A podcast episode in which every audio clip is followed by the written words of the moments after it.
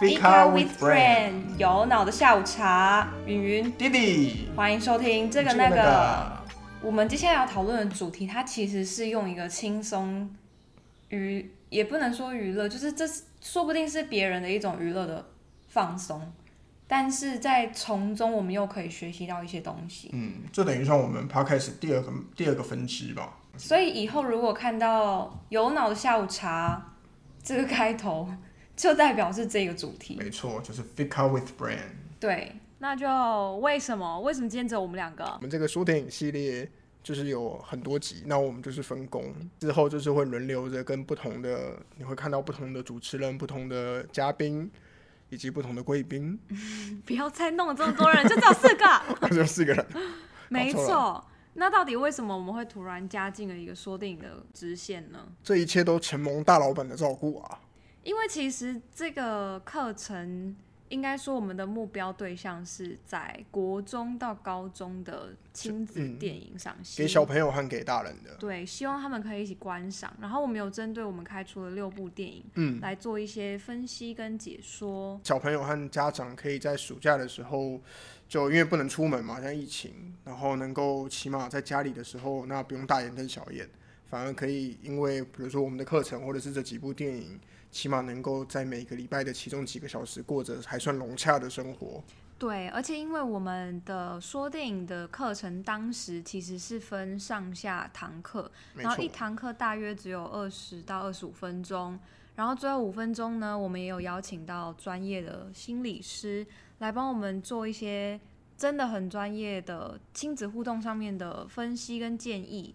那我们在讨论课程的。电影课程的过程中，我们其实也有一直跟心理师在互动。嗯，对。第一部就是《菊次郎的夏天》。那为什么要选这部当第一部呢？因为刚开始暑假，然后这个电影刚好也是刚开始暑假。没错，但是被我们这样子录一录、剪一剪、弄一弄，暑假都快过一个月了。暑假起码过了四分之一喽，各位小朋友，暑假作业写了没啊？如果是小朋友在看的话，可以建议跳过某一。某一个片段，因为它太过于社会写实。没错。对，那大人可以陪同小朋友。那我是觉得一起看社会写实的片段，做个机会教育也不错啦。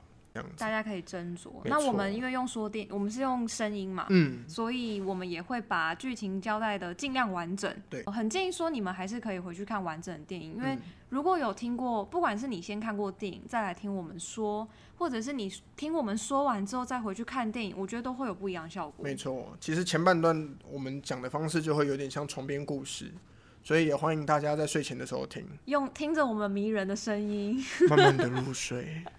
奇怪，跟我们被我们讲完之后，会不会根本睡不着？因为太生气了，觉得这两个都在胡言乱语什么？他们可能很开心，就跟那时候的青春点点点一样。好啦。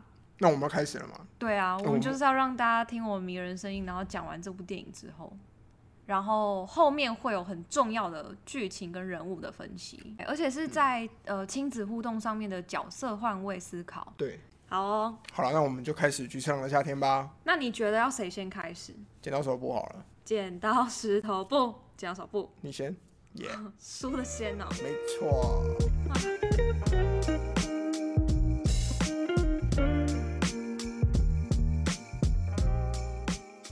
夏天到了，暑假也来临。在暑假的第一天，可以看到正南很开心的跟朋友一起奔跑回家。但是在回家的路上呢，正南一路苦瓜脸，而且低着头经过河堤边，听到柿子阿姨叫住他。这位阿姨呢，她是以前住在他们家附近的邻居，认识正南的外婆。那正南的爸爸其实是出了车祸过世了，而妈妈是去了很远很远的地方工作。所以正南从小就跟着外婆一起生活，不要再笑到你了。阿姨的老公是个游手好闲的大叔，大叔满嘴脏话，像个长不大的屁孩。大叔问世子阿姨：“为什么小男孩看起来那么阴沉？”听完正南的遭遇，大叔回应：“他妈妈一定是跟人跑了。”他的妻子回：“你不要以为所有的女人都跟你妈妈一样。”大叔回应：“不要这样讲我的妈妈，你妈妈才是结了好几次婚。”妻子回应。不要惹我妈妈。他两夫妻跟正南一样，都是在不完整的家庭长大的，因此起了口角。下午，正南吃过外婆留给他的中餐后，换上了足球服，自己一个人去了学校，才发现球场上没有半个人，只有教练告诉他，暑假不会有人来练球哦。隔天早上，正南的外婆去店里上班，刚放暑假觉得很无聊的正南出门去找朋友玩，但是朋友的一家人正准备出发去海边旅游度过暑假，看见他们一家人很温馨的准备出游，正南的脸上是失落和孤单。回家后，邮差送来了包裹，需要印件来签收。正南发现是妈妈的地址，他拿出相簿里小时候和妈妈合照的留影，看了许久，终于做了一个决定，他要去找妈妈。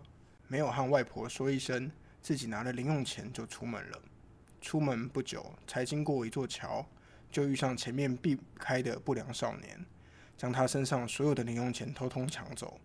还好那时候邻居夫妻经过，四子阿姨出面解决，把正南的钱要了回来。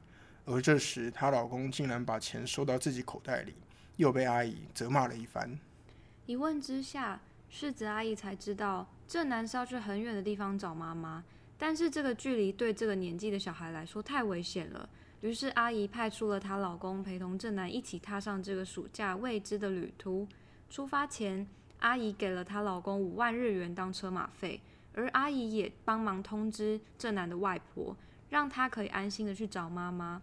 但是大叔才刚离开，就带正南去了脚踏车赛场赌博，一下子就把刚刚的五万日元全输光了，还把正南身上的零用钱给拿走，并要求他要给出他最喜欢的数字。正南回复是三和六，没想到竟然中了双倍奖。大叔赢了钱，请他吃好吃的，还给他买了脚踏车手的整套衣服穿。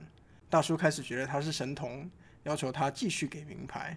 但是后面好几次都没有成功，没想到正南选的数字选手都失败，大叔把所有的钱都输光了。晚上心情很不好的到了一家居酒屋吃晚餐，把正南留在门口，直到大叔用餐结束后才发现正南已经不见了。于是问了旁边的人有没有看到小朋友，路人回答说他被一个光头中年男子带往公园的方向走去。大叔在公园里徘徊，终于在一个角落看见正南。但是这时候的中年男子竟然是想侵犯正南，于是大叔冲过去将正男救了出来，并且偷走了中年男子的钱包，准备往下一个地点去。正男一直到上了计程车之后，才害怕的哭了出来。大叔这时候安慰他，并且说：“我会带你去找你妈妈的。”在路上。司机大哥需要下车上厕所，大叔瞄了一眼计价跳表，惊呼说：“这也太贵了吧！我为什么不自己开？”说完，他跳进驾驶座，一踩油门就把车给开走。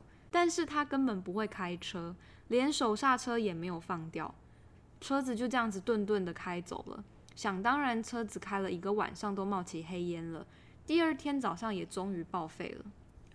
后面两个人抛弃了报废的车子，来到了一家服务很好的饭店，用霸王级炉的公式，硬是争取到了一间房间，买了新衣服和墨镜。他们两个来到游泳池边，正南下了游泳池玩水，并且问大叔：“为什么你不下来呢？你不会游泳吗？”这时大叔逞强的回应说：“怎么可能？我会。”脱下了衣服，露出背上可怕的刺青。面目狰狞，眼睛还流着血。正南眼睛直勾勾的看着，有点害怕。大叔跳到水里后，直接斗逃灾，还溺水。酒店人员派出担架将大叔救了起来，同时也关心了正南。饭店人员才得知，原来大叔并不是正南的爸爸。晚上，正南做了一个很可怕的噩梦，在红色的诡异色调中，正南动弹不得。而公园里变态的中年男子，画着和大叔背上刺青很像的妆容，准备靠近正南。正南的妈妈在一旁哭泣，却也没有出手相救。第二天退房时，大叔以“你们价格太贵”为由拒绝付款，还要求柜台服务人员一定要送他们一程。最后，经理将他们送到类似休息站的地方，让他们好搭便车。并且还给了正南一些些零钱放在身上。大叔并没有自己上前询问，而是交给正南去和司机们沟通。但是司机们不是路线不顺，就是必须休息，所以无法答应送他们一程。大叔看到正南没有成功，就想用恐吓的方式要求第三位司机送他们一程。想当然，用这种方式是不会有人答应他的。司机很不开心，两个人不欢而散。大叔用了第三个方法，把正南的脸用沙子、泥土水画了粗眉毛、黑眼圈和黑鼻涕，让他再去试试看。请求眼前的一对年轻情侣，情侣正准备出发，男子告诉正男：“我们很忙，要去约会。”。”但女生看到正男可怜的样子，拜托男生载她一程。大叔听见他们答应之后，立刻开了后车门，坐上车。两人这才意识到，原来不只是孩子一人。出发之前，大叔想到还回去捡了一颗石头，从刚刚起口角的司机卡车。车窗前丢过去，把车窗砸了一个破洞，就跑回车上，迅速离开。没想到司机追了过来。这一段是用远景的方式呈现大叔与司机的口角打斗。他们来到一座草原后，年轻姐姐为了讨正男开心，于是表演了橘子杂耍。大叔看到正男崇拜的眼神，不以为然，但还是拿起橘子来练习，可是一直不成功。一旁的情侣这时候正在为了正男表演硬币机械舞，正男新奇的眼神觉得很好玩，这也是这趟旅途出发后他第一次展开笑容。在道别之前，情侣送了正男一个有着天使翅膀的蓝色小背包作为礼物，他收到之后开心的背上了，在情侣的周围奔跑绕圈圈，一脸很幸福的样子。大叔带着正南到了一个老旧的公车亭等待。这时候，大叔还在练习丢橘子，已经比前面好很多了。过了一阵子，一个保育员进来公车亭休息。在他去后面小便的时候，大叔用三颗橘子偷偷换了他纸袋里的三个饭团。询问过保育员这边到底等不等得到公车后，没有什么着急的对话结束，而保育员也被同事载走了。这时，大叔把饭团给了正南，宣称这是饭店送他们的中餐，并且两颗都给他，自己不太饿，还撑得住，因为大人就应该要为小孩子牺牲的。于是呢，他自己偷偷拿了一个饭团，说要去上厕所为由，躲在后面去吃饭团，才吃了一口就掉进草丛里。等待了一个晚上呢，都没有等到车子。隔天白天，正男又被画了一个小丑脸拦车，但这次没有成功。大叔这次则是说交给他，他有一个想法。于是他扮成盲人，拿着拐杖在路中间敲打。第一次被识破之后没有成功，而第二次则是直接被撞飞在路边。两人继续待到公车站，度过第二个晚上。正南拿出暑假作业，打开后看了妈妈的照片发呆。这时，大叔问他说：“这是谁啊？”正南说：“是妈妈。”大叔说：“妈妈长得还挺漂亮的，你见过她吗？”正南回说：“没有。”在正南躺在大叔腿上睡着后，大叔若有所思的表情说了一句：“原来他和我一样。”第二天，他们两人步行到海边，走到海堤上。为了能搭顺风车，大叔又想了一个方法。将钉子放在路的正中间，让经过的车子爆胎后，他们上前帮忙，这样子就可以更顺利的搭上便车了。等了一阵子，来了一辆白色轿车，真的让对方爆胎以后，车子直接翻到沟里去。这时他们拔腿就跑，想重新用同样一个方式将路边的一台箱型车的轮胎刺破，没料到车主回来，但是车主并没有很生气。而是好心的说他不赶时间，可以送他们一程。这位诗人是到处流浪、写诗、写歌的旅行者，将他们送到正南妈妈地址附近的桥下就离开了。坐在路边休息的正南表情看上去有点紧张。大叔这时问正南说：“你见到妈妈以后，她一定会留你住一晚，可是那我怎么办？”正南回应：“你也可以住下来啊。”大叔笑着说：“你妈妈这么漂亮。”我们认识以后，说不定我会成为正南的爸爸呢。叫我一声爸爸吧。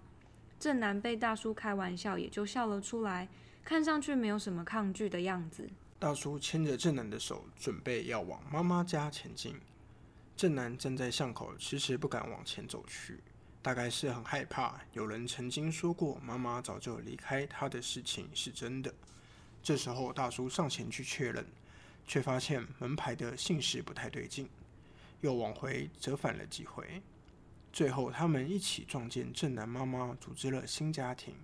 那一家人的爸爸开心的带着小孩子出门去海边游玩。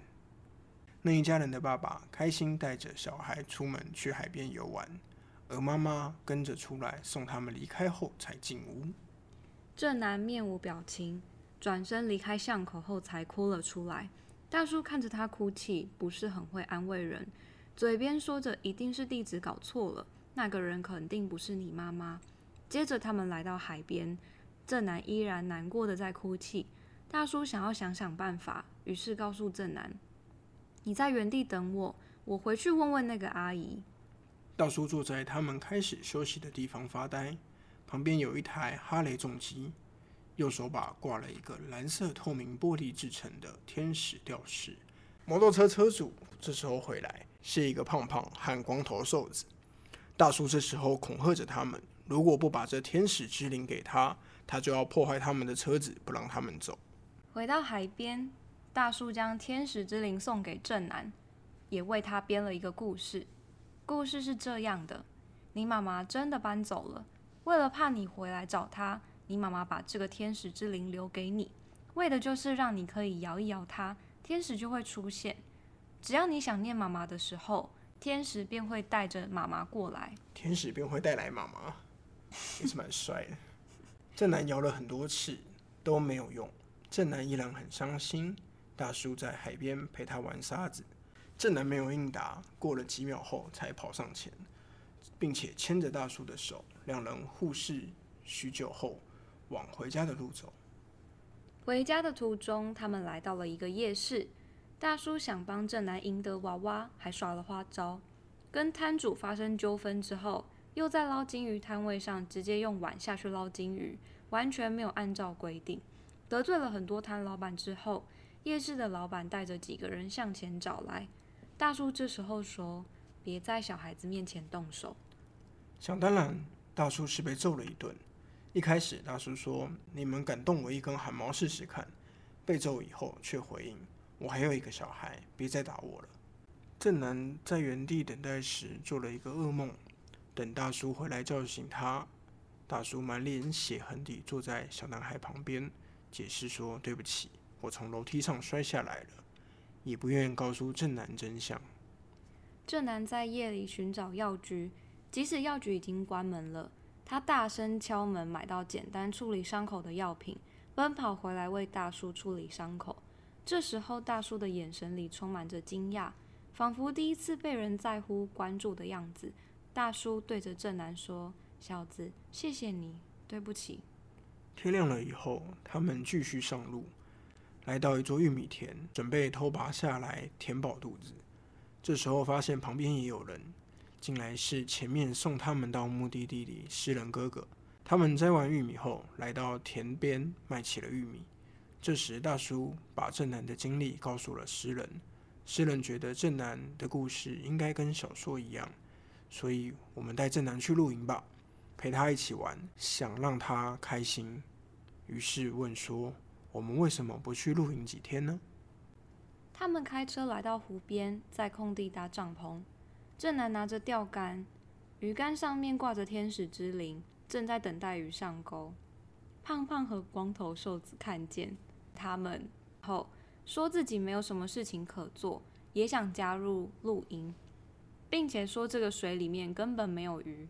大叔听了之后，就要求他们两个去假扮鱼给正南钓，逗正南开心。大叔问了哈雷胖胖：“三都挺离这里远不远？请他送大叔过去。”这是一个养老院。大叔原来是来探望自己的母亲，可能是受到正南的事件引发，大叔想来面对自己和妈妈的过去。当接待人员询问需不需要请他母亲出来跟他讲几句话，大叔说：“这样就好了。”只是远远的看着母亲，从外面玻璃看着母亲许久。之后便在外面坐了下来，脸上看起来心情很沉重。这时还要胖胖车主先离开，但车主并没有抛下他，而是等着他愿意离开后再载他一起回露营地。回到露营场地后，大叔一直坐在重机上发呆，直到光头瘦子过来邀请他说：“一起玩吧，为了那个孩子。”接着，他们每一个大人都为了正南，想陪他一起玩，逗他开心，跳了印第安舞，假扮外星人。蒙着眼睛敲西瓜，裸体木头人挂在大树上玩荡秋千。来到最后一天晚上，他们一起看着天上的星星，和诗人说着故事。正南做了一个很快乐的梦，梦里的四位大人都扮演着不同的角色，陪着他一起玩木头人。和胖胖车主与光头瘦子道别后，正南大叔和诗人来到了一块空地，玩捉迷藏。正南问：“准备好了吗？”大叔们回应：“准备好了。”到了最后一天晚上，他们一起看着天上的星星，听着诗人说着故事。正南做了一个很快乐的梦，梦里的四位大人都扮演着角色，在陪他一起玩木头人。而胖胖车主和光头瘦子道别后，正南大叔、诗人来到了一块空地玩捉迷藏。正南问：“准备好了吗？”大人们回应。准备好了。正南一直都往前走，并没有回头，而诗人拿着橘色的大铁桶将大叔罩住，一直跟在正南的背后躲着。几次之后，直到大叔与诗人将橘色铁桶弄倒了，发出声响，正南才回头，并且说：“找到你了。”诗人把他们送到他们的城市。画面来到一开头正南奔跑的桥上，他们也即将在这里道别。各自回家。大叔说：“以后还可以带他去找他妈妈。”正南对大叔说：“谢谢。”大叔摸一摸正南的头，转身离开。这时，正南叫住了他，并且问：“叔叔，你叫什么名字呀？”这时候，大叔笑笑的回应：“菊次郎。”正南一路用跑的回家，天使之灵也发出声响。影片到这边结束。其实我们这时才发现，正南并不是主角。电影的名称是《菊次郎的夏天》，原来菊次郎大叔才是本片的主角。到底是谁让谁的夏天充满意义？我们觉得这里有很多值得我们去探讨的地方。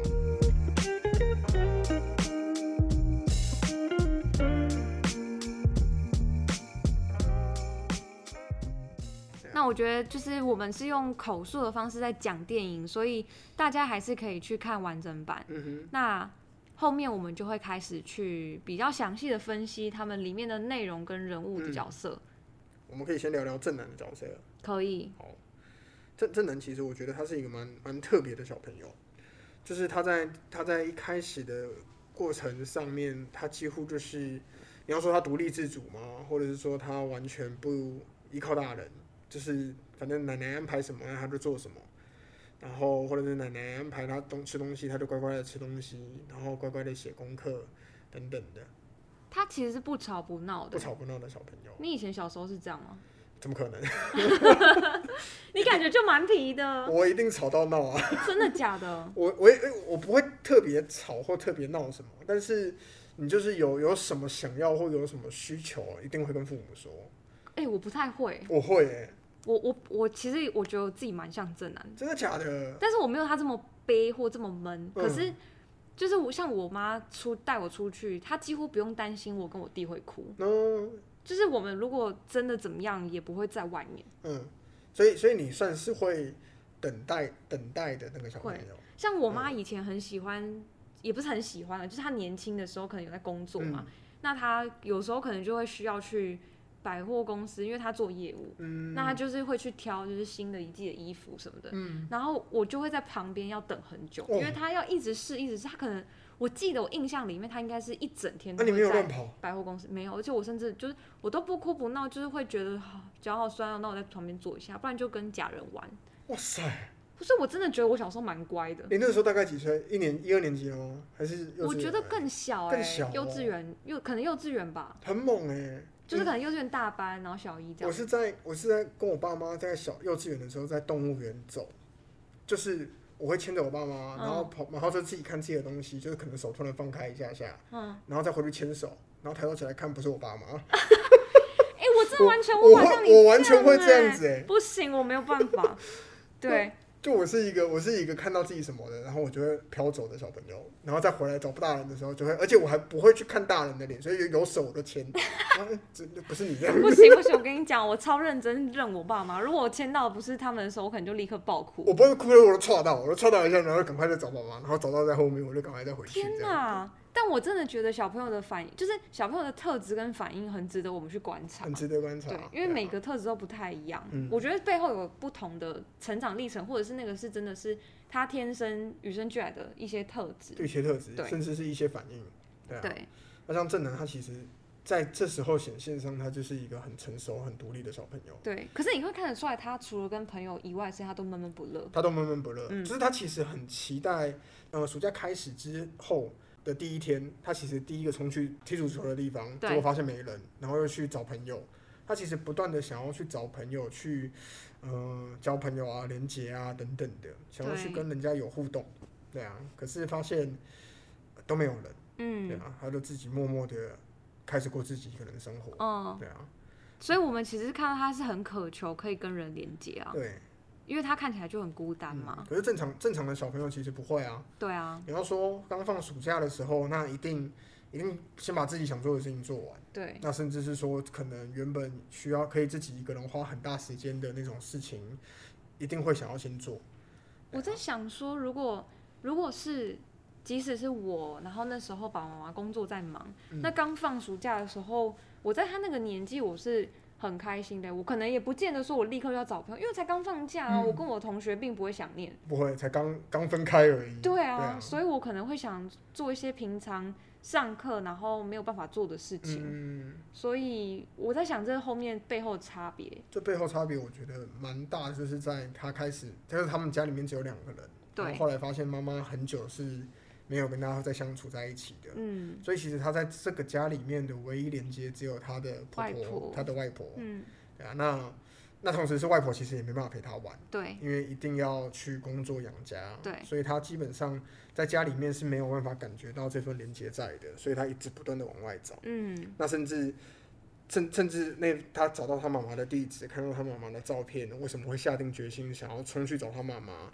也有一部分很大的原因，我我们猜是这个，对。就是啊，跟家人连接的这个心，对，他一直没有，然后他很想要去找找看，嗯。对。啊，那么刚刚讲完正南，我们现在来讲一下，就是在那个河边场景出现的大叔。大叔，对。他其实在这边的跟他老婆的这段对话，跟他对高中生那个反应，就是他前面又很幼稚，对，可是他后面又有一种感觉，好像好像就是对这个世界，因为他就是讲说他一定是跟什么男人跑了，对，这感觉就蛮负面的。蛮负面的。嗯，可是同时是当他老婆又在说他妈妈的坏话的时候，他就觉得你为什么要说我妈妈这样？对他又不准人家讲，对他就是也觉得很捍卫他妈妈啦，嗯应该这么说。对啊，所以其实他他有一个想要保护自己的这个他很在意的东西的感觉，对但是对于其他事情，他就会觉得啊随便啊，或者是啊就这样就好啦，嗯或者是啊我想怎么样，先先顾虑到我自己就好的那种感觉。嗯。对啊，那他这边其实他会这样讲，我觉得他背后有原因啦，嗯，因为在他的世界里面，不在身边的妈妈就是跟他妈妈自己一样嘛。对，那感觉他讲出这句话的时候，其实背后也有一点点那种不是谅很谅解，就是他觉得妈妈没有负起他应该的责任嗯吗？对，但是呢，就像你刚刚讲的，他又很在意这个存在。对，对，那他包含他幼稚的行为，跟他跟呃高中生心智年龄没，就是他他跟他们心智年龄感觉很接近。嗯对，那他又没有办法真正的跟人家做连接，嗯，因为他的对话都很表面。很表面，甚至嗯当别人准备要跟他做连接，他都是把你踢开。对，对，因为这感觉是用一种对外的攻击性，然后来当他自己的保护机制。没错，所以他在里面其实很常开口骂人。动不动就是三字经那种的。你有遇过这种吗？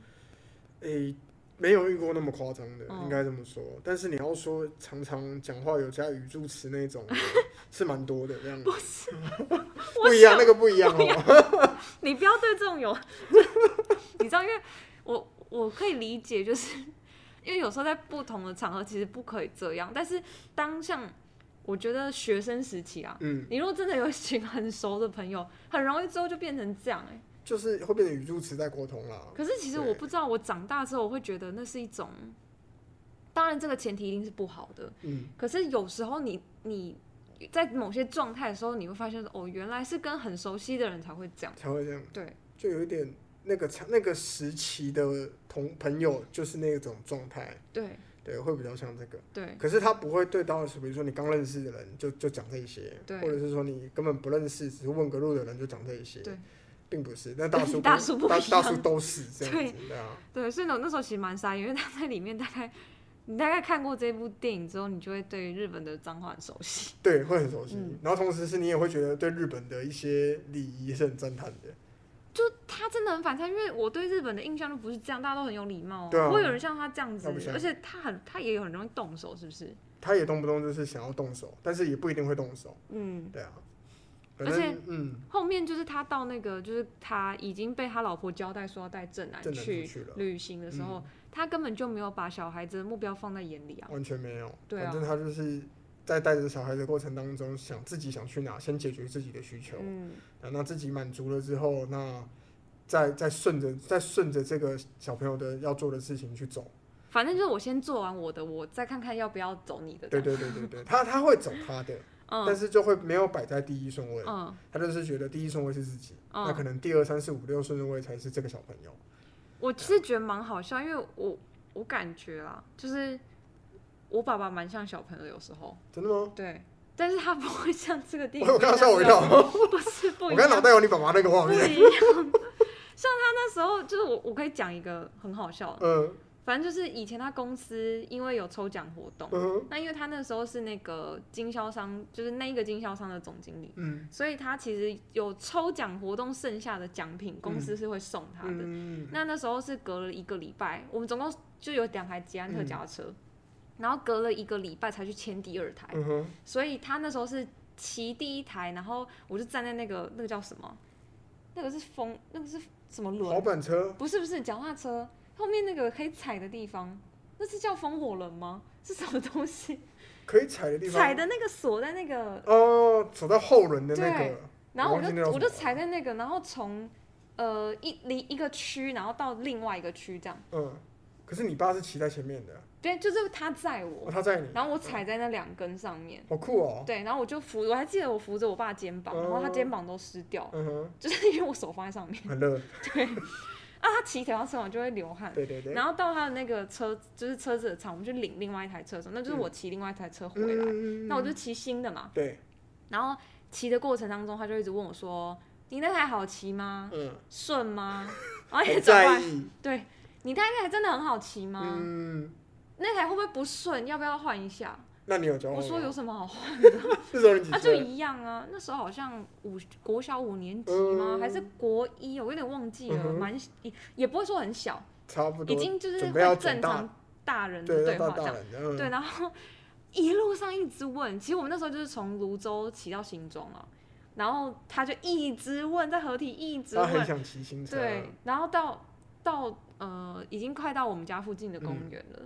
然后他就真的忍不住，他直接下车，因为他中间我已经忘记他问我到几，可能有七八次有。嗯，他下车，然后我就说你要干嘛？我说你要跟我交换，你那台车这么高哎、他就说可以啊，可以啊，调一下就好了啦。哦，已经剩最后五分钟不到了，嗯他硬要换，然后一换他就说，嗯，我觉得我把好骑的留给你啊，他硬要讲。我跟你讲，他心里我就是看看得非常清楚，他就是要骑新的。骑新的，然后也有点爱面子，对我就想说，因为我那时候真的觉得很奇怪，一个合理的大人应该是会想要把好的留给小孩吧？是这样没错。对啊，可是同同时是因为我觉得他也也觉得，就是你们两你们的关系本来就很好，是没错啦，嗯所以我就是后来就好啦好啦，眼睁一只眼闭一只眼让给你对对对对的对感觉。就是满足他的那个对需求这样子。但我爸是很有责任感的啊，嗯就是在某一些小细节上，我真的觉得他很像小朋友。嗯所以那时候我看到他的时候，有想到我爸，嗯，但是只有一点点像，只有其他部分一不像。好，这个这个要解释清楚，不然对你爸你爸看到之后就 骑脚踏车杀来这样子。那后面呢，他其实，在那个读脚踏车场嗯的时候，那时候小朋友都没哭哎、小朋友完全就是顺着这个啊，反正就是你要带我，你你就是要带我找到妈妈，那过程当中怎么样就随便啦、那种感觉。他其实我觉得他是无能为力的那种，算了，对，就就是他也不能催他，然后他又一直很专注在做，而且他在这边耗了两天呢，我真我真的要是我可能受不了。就我觉得这小朋友其实你要说他没有很急的找到他妈妈，但是他又很急的找到他妈妈。他其实有想啊，他都已经做这个决定了。可可是变成是说他，因为他其实一开始出门的时候就被高中生挟持嘛，对就是抢，就是拿他的钱，所以他其实有点出师不利。嗯，然后后来好不容易有一个大人要跟他去找他妈妈，他就只能依靠在这大人的那种感觉。那前面也讲到，他是一个对大人非常乖的小朋友，对所以其实哦，那目前就是依靠了这个大人。那这个大人要干嘛就先干嘛吧，反正对他，就是他对，嗯，我对他来讲可能是安全的，嗯，对啊。那这个他对我来讲可能是安全的情况下，那我就好好的就就是依附在他旁边。对，等着他把自己要做的事情做完，我再、嗯再去找妈妈之类的。所以我们其实可以感觉到说，他是一个过度懂事的小孩。嗯那他发生什么事情的时候，他都是静静的在旁边。对，甚至那时候，我觉得他决定离，就是离开家，然后去找妈妈的时候，他是完全没有打扰外婆的。完全没有，嗯，他就是默默的一个人走开。对。对啊，但是我觉得在这个地方，我们也可以去想一想说就是小朋友他很乖、嗯这件事情是大家都会喜欢的。嗯，可是，在这一个特质后面，有没有办法去看到说他为什么怎么样长成这么乖的？嗯嗯嗯。因为我觉得他的这个乖的背后有一种，呃，就像我们刚刚讲的，他不得不、或者是不得已，会让人家有点心疼啊。对。对啊，就是他必须把自己养的那么乖，那不会让婆婆担心，对，然后不会不会麻烦到婆婆。因为他在这个年纪，我觉得他算是呃应该要好好玩的年纪，对，可是他却处处体谅大人，嗯，所以我觉得他有很多小朋友该出来的，譬如说不管是探索的好奇心啊，嗯还是说在这个时候应该要去尝试很多好玩的东西，他这个时候他在这个阶段其实都没有被满足。他没有，他等于是想要呃想要让婆婆不要那么累的情况下压抑自己这些东西。但是因为我觉得嗯懂事这件事情其实是，就是他是一个小孩，他真的有需要这个时候承担这个吗？嗯，可是他承担了之后，就应该是说他的他的感觉会需要，哦、但是他承担下去了之后，当他这么长，他当长大之后，更长时间之后，那会不会因为这样的承担的习惯，而让他自己身体或者是说心理产生问题，就是会负担的太多，会负担太重了？嗯。对啊，这边有一点像，有一点看到前面的他的状况，其实就是呃一个懂事乖巧，但是就是也也深受我说是压力嘛，或者是深受他自己一些给自己的一些责任的那种紧紧紧度是有的，他自己身上的紧度是有的，对啊，像我知道很多小朋友，他们小时候可能会觉得说，哦，因为爸爸妈妈就是要忙工作，对，所以他们不能陪我是正常的。嗯，可是其实，在很多人的童年里面，会很顺势的，就是把爸爸妈妈很忙要工作这个事情直接讲出来，因为它就是一个当时真实的事情嘛。对，可是我们有没有想过说，爸爸妈妈很忙是一件事没有错，嗯，但是另外一回事是他那个小时候的心智年龄的状态，他是需要爸爸妈妈陪伴的。嗯，这两件事情其实可以同时，就是它是同时发生的。对，对，但是如果我们只有看到一个的话，那当时另外一个那个感受并没有被看见，嗯，这个东西可能就会留下一个，我觉得有点像种子，就是他以后可能也会影响到他长大的行为模式。嗯会影响到，对，或者是就是他非常呃懂得如何去体谅别人，嗯或者是看到别人的需要什么的。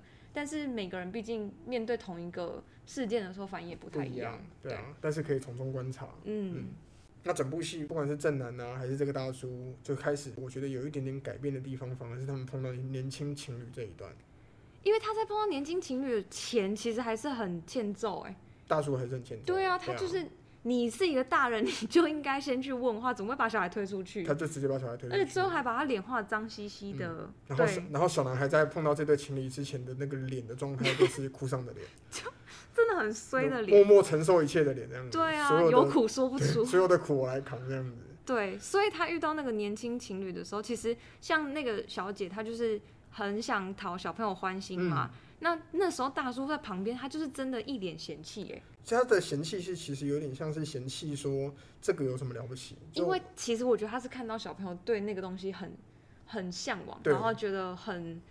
崇拜的崇拜的眼神，然后渴望的那个眼神。他说：“这有什么？我也可以啊，为什么不来渴望我、崇拜我？”对，而且他说那个有什么丢球是不是很厉害？对啊，所以他后来后来他就反而自己默默在旁边学。对，他开始有一点想要做点什么的感觉，应该从这边出现。嗯，对啊，反而是正南他在情侣这对年轻情侣陪伴的过程当中，他自己慢慢的也也好像有一点松开。因为我觉得他有点是，毕竟这是他从来没有过的。感觉体验对一个状态，所以呃，我觉得如果他有把他这一对年轻情侣投射成爸爸妈妈在陪伴他的话，我觉得是很合理的，是很合理的。嗯，对啊，就是有感觉到被关心、被爱的那种感觉。对，而且是同时两个角色出现这样。嗯，所以他们在最后在那个这对年轻情侣送他包包的时候，他才会一直围绕在他身边跑。对，就是看起来很开心的样子，就有点像小时候。小时候我们总是绕在父母身边啊，对啊，那种感觉我觉得有点差不多那个感觉。对，嗯，而且因为他们看起来这样子，就真的很像家庭出游，很很像小家庭出游那种感觉。就是最后还是离开这对情侣，那反而在破旧的公车站来说，我觉得算是继续加深这个转泪点。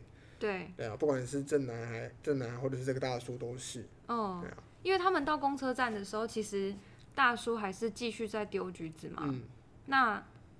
呃，他还把偷来的饭团说全部都给他，当然他其实实际上不是啦，但他就是对他想要做大人的榜样，因为他觉得大人应该有的表现是这样，所以实际上呢，他也没有告诉他他是偷的，那他这一颗第三颗饭团，他还要躲去后面偷偷吃，对，嗯，那我觉得，嗯，其实他在这个过程当中勉强自己做的一些东西，应该是他印象里面觉得大人要应该要做的事情，对。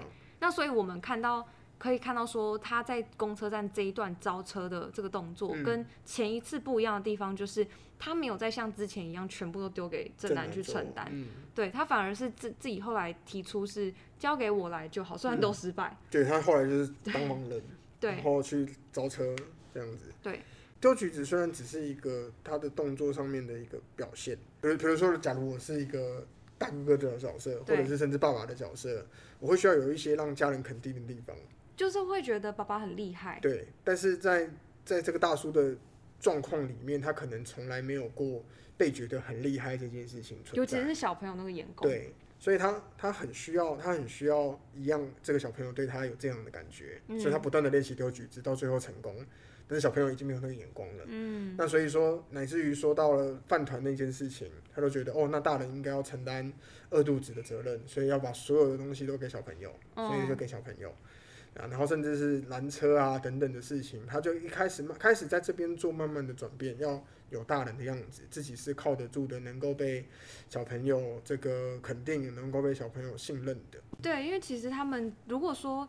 在我觉得小朋友长大的过程中，一定是一开始都会觉得爸爸是，呃，我内心中的英雄的样子。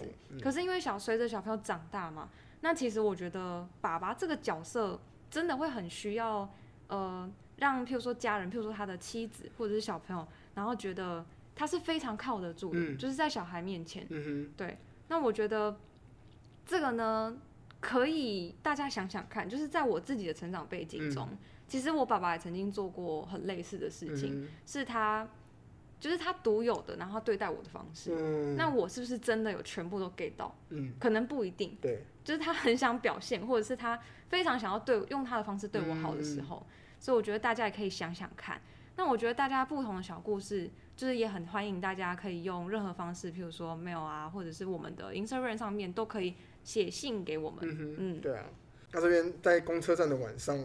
就是一个，我觉得算是大叔的同理心终于出来，或者是大叔终于有点把小朋友的事当做一回事的那个这个状态。嗯，对啊，让他看到正南妈妈，然后了解到正南从来没有碰到他妈妈，然后到大叔说：“哦，原来他跟我一样这件事情。”对，因为我觉得是因为他从小时候就是有跟他一样的经验，对，那所以他完全可以同理正南他。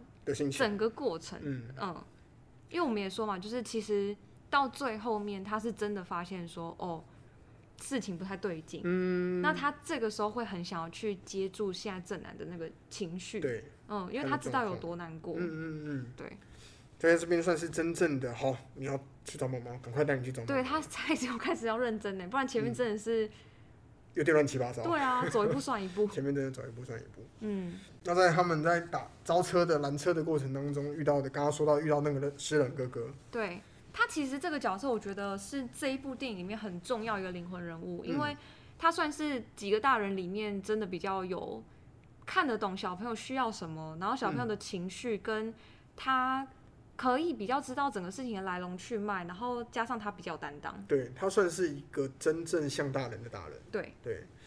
然后在过程当中就送到他们家，应该说送到他妈妈家的那个小镇的时候，其实这边也有一个蛮完整的一个表现。因为虽然他安慰他的手法真的不是很熟练，对，他不太会安慰他，不太知道，所以嗯我觉得他虽然 用一种很粗糙的方式在关心他，嗯可是不管那个方式怎样，你会，我我不知道大家，就是嗯我自己会感觉说，如果真的有一个人很用心的在关注你，跟他在意你的想法的时候不，管他的方法多烂，都会感觉得对到而且你会觉得很温暖，对对啊。而这边这边大叔，我觉得他能够做到这一步，其实他也他同时也在想回想自己那时候小时候需要什么东西。对，或者是他期待。嗯当时的他，如果发生这件事情，在他旁边有人可以协助的话，他期待的方式什是什么？对嗯他用他期待的方式，或者他觉得可以的方式来跟正南讲，就是讲说自己刚刚说过的故事，你妈妈其实是去搬家了，嗯那他有留下东西给你，然后希望你能够找到他。对，对，这边其实是很感动的。很想做点什么。对这一个动作，我其实是觉得他不只是疗愈了正南，嗯，他同时也是疗愈了他自己小时候那个知道妈妈要抛弃他、要遗弃他的那个心理。对，对啊，那他在这样的情况下，他帮正南这个小朋友编了这个故事，同时也在编这个故事给自己。因为他其实，如果你说很比较接近心理学的一种方式的话，他就是回到他过去的那个事情里面，他回到他的过去回忆里。嗯，那当他把这些他经历，他现在正在经历，因为他旁边有个小朋友嘛，嗯，嗯他把这些东西补回去的时候，他会一起补到他自己没有的。，对。对，而且他的，这个他算是帮正南在讲这个故事的时候，正南的反应状况也是慢慢好的，嗯，所以他其实更有，我觉得他自己也在创造这个信心啦。对，对啊，这个地方到底是谁疗愈谁，其实说不定，因为嗯。是因为正南发生这件事情，然后他在他旁边嘛，嗯。那他也因为这件事件开始去想他跟他自己妈妈的关系，嗯，所以我觉得在他以大人的眼光，他已经活到这个年纪，嗯。他再去看这件事件的时候，比较可以，因为我觉得小朋友有时候他理解的跟他担心的事情，不见得可以像大人的认知这么完整。嗯，那他现在用他的眼光去看待这件事情，嗯。他可能会有不一样的想法，所以比较有能够有另外的思考方式去理解他妈妈。嗯，的确是，对那他其实我觉得在那个养老院旁边看他妈妈很久的这一段，嗯，他实际上面也还没有处理完。还没有，所以他心里才沉沉的。对，对啊，可是他的那个沉沉的，我觉得起码是一个正准备往上走的一个过程。没错，他在帮正南处理完这一段之后，他再回去看他妈妈的时候，他其实大概也知道，那他妈妈怎么了，嗯。那，他自己怎么了，能够感觉到那时候的自己是需要什么的。对，对啊，所以他在回到后续的露露营场所的时候，当那个光头佬邀请他说：“那一起来玩吧，为了那个孩子。”嗯，除了为正南以外，同时也是为了他自己。对，他自己可以在透由这一次的露营去陪伴正南，然后也陪伴自己内心的那个小朋友。嗯，那一段他就是被揍的那一个桥段，嗯我觉得其实虽然说像菊次郎他这种以一一种带有攻击性的方式，然后再保护自己，就是他前面也都对大家很不友善嘛。嗯那但是他后面为什么会有办法放着说我要被揍的时候，我心还系着那个小孩？心里放了一个人了。对，嗯因为我觉得这个他是完全是慢慢建立信任感，嗯自然而然产生的。对，所以其实我觉得有一些，譬如说我们在很呃比较传统的印象里面，会觉得我们要遵守规定啊，嗯然后或者是呃可能要帮别人啊，对，要互助啊，要有爱啊之类的。其实我觉得这个应该很正常的是，如果你跟人有一个信任感跟连接的话，这些东西会自然而然散发出来。会，所以我觉得他是从这个时候开始学会做这些事情。对，我觉得也不算，也可能不到学，不是学会，反而是他开始愿意为别人做这件事情。嗯以前他可能也听到很多，比如说要帮助别人，要利他，可是他就是做不到，对，因为他心里没办法跟没办法有别人的那种感觉。嗯，啊所以这个是嗯慢慢体会的。慢慢有的，对啊。所以其实当你自己内心有一个人的时候，你会能够自然而然的为他做什么。对，那在买完药的那个桥段，嗯，他其实我们可以看到菊次郎他，我们前面是说他是有一种蛮惊惊喜的眼神吗？就是他有一种小朋友帮他从那个药局买嗯药回来，但是其实那个时候是晚上，是晚上。所以他我不知道有没有办法说到惊喜，因为他那个时候眼神是亮亮的，我我觉得那个是在他前面，其实为了这小朋友承嗯担了这些事情，嗯，因为他他其实可以不用打那些游戏，就是不用捞那些金鱼，可是他为了逗那小朋友开心，他做这件事情，然后因为做这件事情被打，对对，所以他 用那种烂方法，对用那些烂方法被打，那被打被打完之后，那小朋友，我觉得小朋友也看懂他需要他他在为为什么对为什么做这些事情，所以他算是完全也没多想，就冲到药局，然后去敲门，去帮他买药，然后擦药，对啊，所以所以在大叔被插到药的那个瞬间，自自己可能也被小朋友的动作吓了一跳，他原来知道我在干嘛，所以他是有嗯被关注跟被在有乎的被关注眼神，。没错，就是因为我觉得他从小应该也很少被陪伴过了，很少，因为爸妈毕竟不在身边嘛所以他这个时候像我们前面讲的，嗯，他带正南去玩的这些游戏，我觉得说不定是他期待的。电影来到那个好的梦境，就是正南他露营完，对、嗯晚上的时候，那我觉得在这一幕，这揣测那个导演想要表达的，应该是说正男的生命其实不再只有自己，对。而且他确认这些连接是在的，嗯嗯嗯嗯，他开始有这些四个大叔能够对。能够跟他玩，然后能够知道他在想什么，能够在意他，那他也在意的这些大叔，没错。嗯，那我们刚刚是也有讨论到说他在一个空地玩那个，捉迷藏，对，嗯。这这个捉迷藏其实我们两个讨论蛮久哎、对，因为我们其实看不懂他为什么突然带了这一幕，因为我觉得他他带这一幕一定会有他的意义，可是那时候会有点无法揣摩到底是他想要表达的，什么？对、嗯我觉得比较难踩到一个我有把握的，嗯，我们自己有两个吧，好像两个还三个的想法，可以跟大家讨论看看。对，但是我们后来其实我我觉得可以把它统设为一种，嗯嗯，对，因为他其实我觉得你可以看成双面，一个是正男的角度，一个是菊次郎的角度。嗯其实在这整部的连贯里面，到底是谁在带谁？对，因为实际上如果没有正男的出现的话，菊上他不会去关注他跟他妈妈的关系的这个问题。可能就过了。对对，他就那维持，他就继续维持他那个皮皮的样子。对，嗯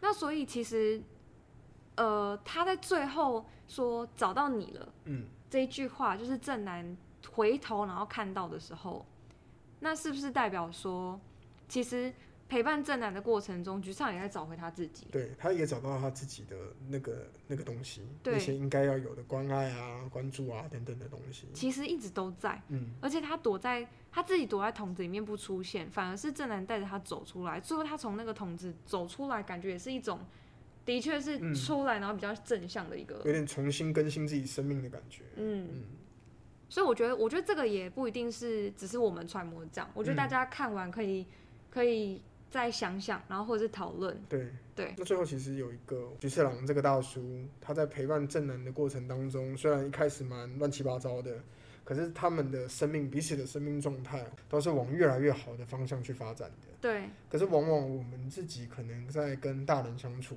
甚至是说我自己在跟小朋友相处的时候，为什么反而开始是往彼此关系越来越劣化、越来越恶劣的情况发展的？我觉得那个劣化其实也不是说真的，好像好像大人跟小孩都想要嗯，怎么样很硬的做，嗯因为有时候是大人的一份担心，然后小孩无法理解，互嗯相不理解。互相不理解。因为小孩会觉得没有这么严重，我有我自己可以拿捏分寸，嗯但在大人的眼里是，如果是很用心的父母，其实他不会，他绝对不会想要让小朋友受一点苦。对，嗯，那但是在这个过程当中到底是发生了什么问题？为什么为什么菊次郎跟正南过的一个夏天，他们可以拥有这么好的一个收获？嗯但是实际上我们在亲子互动上面，可能常常会有一些些大人会觉得比较辛苦的地方，因为小朋友毕竟他，我觉得像我自己，可能都是嗯长大回头来看妈妈以前帮我设下的规定，嗯，或者是他帮我安排的一切，